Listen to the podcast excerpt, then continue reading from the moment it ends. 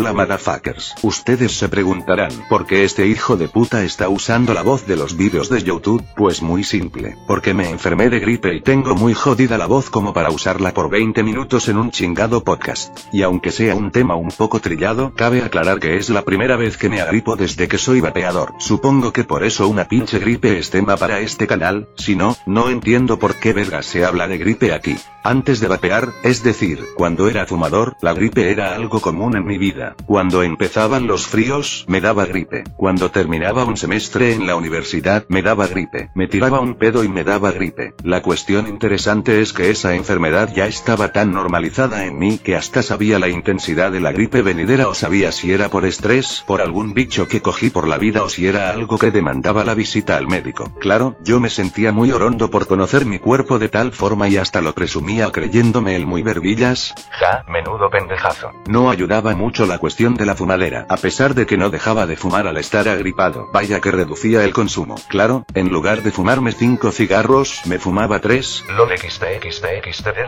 Aún así, sentía como se me iba la vida cada que fumaba al estar malito de mis gripitas culeritas. Incluso ya tenía un calendario. Sabía que en junio y en diciembre me enfermaría, sabía que en octubre también. Sabía aproximadamente en cuáles días iba a sucumbir ante la gripe, sabía más o menos cuándo me iba a curar. ¡Ah, qué maravilla! Mi cuerpo funcionaba como una maquinita bien aceitada. Sabía cuándo, dónde y cómo me iba a agripar. Y la última vez que me agripé en mi época de fumador, la pasé muy mal. Estuve casi tres semanas con gripe, fui al médico y me dio medicamentos que me tenían drogadísimo, ah, ah, ah re loco. Tuve fiebre, dolor en el cuerpo, tos con muchas flemas, y en general, dolor por todos lados. No fue la peor gripe de mi vida, pero sí que fue muy molesta. Fue muy preocupante preocupante. No mames, tres semanas enfermo, ¿de qué se trata esto? Ya mátame Dios. Unos meses después me puse a vapear y ya casi llevo un año completito como honorable vapeador. Y en todo un año no me enfermé de gripe, ni tuve infecciones en la garganta, ni sífilis, ni cáncer en el SIDA, ni nada de nada. Por supuesto que tuve algunos conatos de resfriado, algunos simulacros pendejos en donde pensé que mi cuerpo se debilitaría lo suficiente como para enfermarme, pero no. Nunca pasó de una picazón en la garganta, un par de estornudos y un poco de moqueo. También es cierto que en cuanto sentía alguna molestia, sacaba del cajón oscuro a mi maravilloso líquido de mentol, o sea, cristales de mentol diluidos en PG y luego mezclados con UPG, y le daba unas caladitas con un ripper que tuviera a la mano.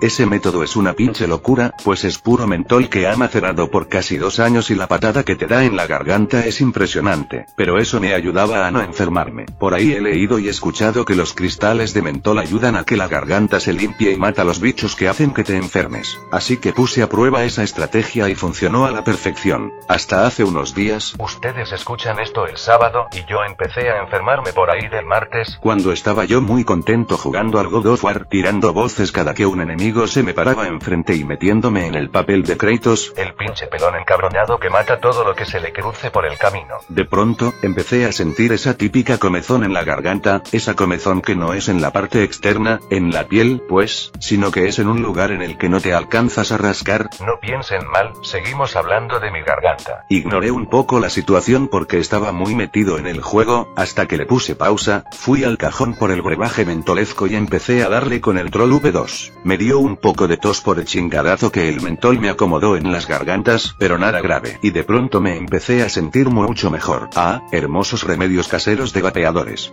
La cosa se puso extraña cuando la temperatura de la Ciudad de México cambió. A ver, los pongo en Dado que ya nos acabamos al pinche planeta, el clima está muy loco por todos lados, y la Ciudad de México no es la excepción. Por las mañanas y hasta la media tarde hace un calor de mierda, brutal, demoníaco, infernal, bueno, al menos para los habitantes de acá, porque seguramente en otros lados donde hace más calor se reirán de nosotros, Saludos a mi amigo Beto de Monterrey que se burla del calor de la Ciudad de México. LOL XD. Y por la tarde y la noche empieza a bajar la temperatura. El viento empieza a soplar un poco fuerte y algunas veces llueve, pero llueve de tal forma que el calor no se disipa, sino que se percibe un poco más fuerte gracias a la humedad, o como dice mi abuela. Ay, esa pinche lluvia nomás alborotó al calorcito. La temperatura baja, pero no lo suficiente para que corras por una bufanda o un suéter. Tampoco es que las gripes se desencadenen por el frío, ese es un mito urbano bastante interesante, pero encerrarse en casa cuando la temperatura cambia es un factor determinante a la hora de pescar una gripe. Y ese día, yo fui víctima de eso. Seguí en camiseta, jugando videojuegos, con la puerta abierta y vistiendo una cómoda bermuda, o short, o pantaloneta o pantalón corto o como chingada madre le digan en su país.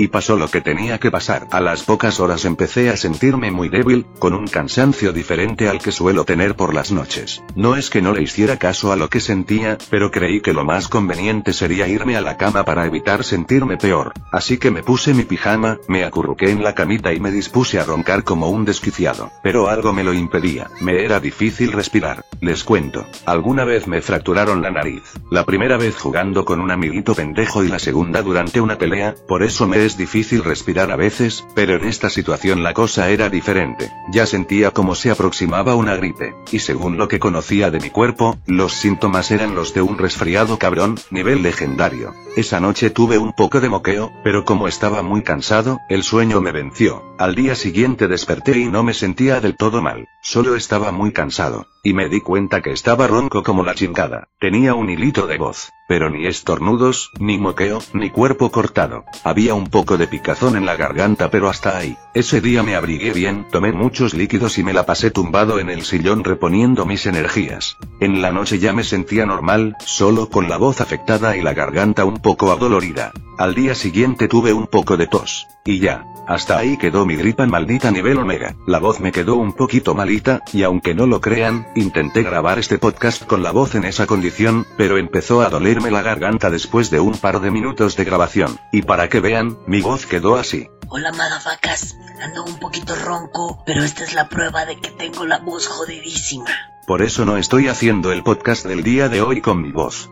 Pero eso no es lo importante, queridos madafaquitas. Lo impresionante y guay, lo genial y chingón es que la puta gripe me duró poco, un par de horas para ser exactos, y no tuve dolores, calambres, tristezas, dolencias, pesares y toda la mierda que uno sufre cuando se pone malito de las gripitas. Y todo se lo debo al vaporizador. Gracias pinche vapeo, te amo mil, nunca cambies, hazme mil hijos y dame todo tu amor. Ya sé que no hay punto de comparación entre la forma de vivir las enfermedades siendo fumador y la forma de vivirlas siendo vapeador. El caso es que el tabaco siempre acompañó mis enfermedades. Me doliera lo que me doliera, siempre me iba a saber con un cigarrillo en la boca. Pero esta vez intenté ser más cauteloso. Mientras sentí que estaba agripado, o sea, durante un día y medio, procuré vapear poco. Afortunadamente ya estoy en el punto en donde no siento desesperación si no vapeo. Me la pelas, síndrome de abstinencia. Así que no fue complicado sobrevivir un par de días sin mis cantidades usuales de vapor. Y a pesar de lo que sé en este tiempo como vapeador, no puedo evitar comparar, no puedo evitar sentir alegría porque no caí cuatro días en cama gracias a una gripa. No puedo evitar pensar que aquellos que dicen que el vapeo es malo, son unos pendejazos sin cerebro. Basta con la experiencia de cada vapeador. Algunos follan con más ímpetu, algunos suben escaleras sin cansarse, algunos hacen ejercicio hasta el agotamiento, algunos no se enferman con tanta fuerza y algunos afortunados gozan de todo lo anterior. ¿Y saben qué fue lo mejor? No tuve que tomar medicinas, ni una pinche pastillita partida por la mitad.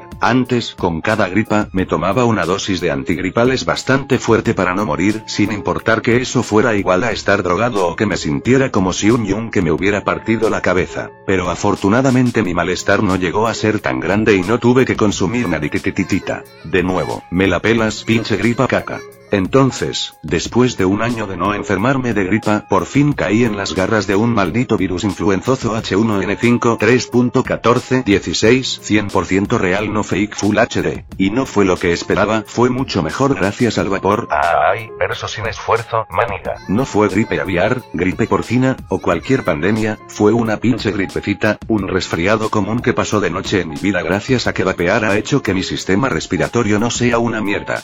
Que viva el vapeo. Vapea. Oh, muere. Ay, qué pinche feo se oye así. Mejor me lo robo de otro podcast viejo. Que viva el vapeo. Vapea. O muere. Ah, ah, ah, ah, mucho mejor.